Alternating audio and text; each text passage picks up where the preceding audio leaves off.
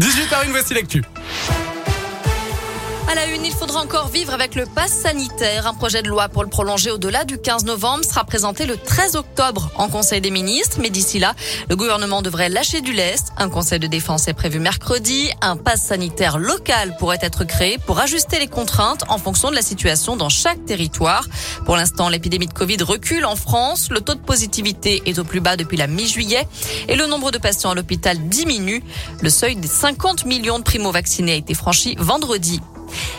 Elle pillait les comptes de sa grand-mère. Une jeune auvergnate de 24 ans a été condamnée pour avoir détourné à son profit près de 18 000 euros. Jugée en correctionnel, la prévenue remplissait elle-même les chèques que son aïeul lui donnait. Des faits qui ont débuté en février 2019 jusqu'à ce que la famille de la victime ne s'en rende compte. La prévenue a été condamnée lundi dernier pour abus frauduleux de la faiblesse d'une personne vulnérable à un an de prison avec sursis.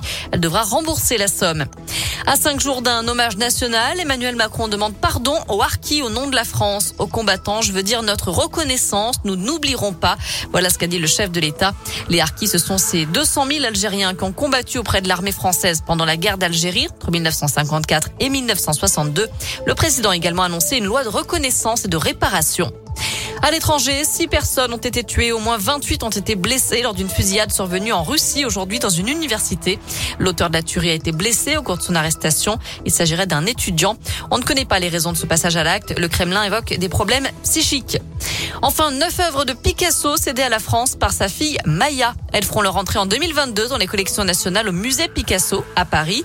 Cette dation, comme on l'appelle, compte six peintures, deux sculptures et un carnet de dessin.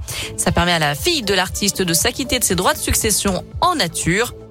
Pour ceux que ça intéresse, eh bien, les œuvres de Picasso, ces nouvelles œuvres seront présentées dans leur intégralité au public à partir du mois d'avril. Très bonne soirée à tous. Merci.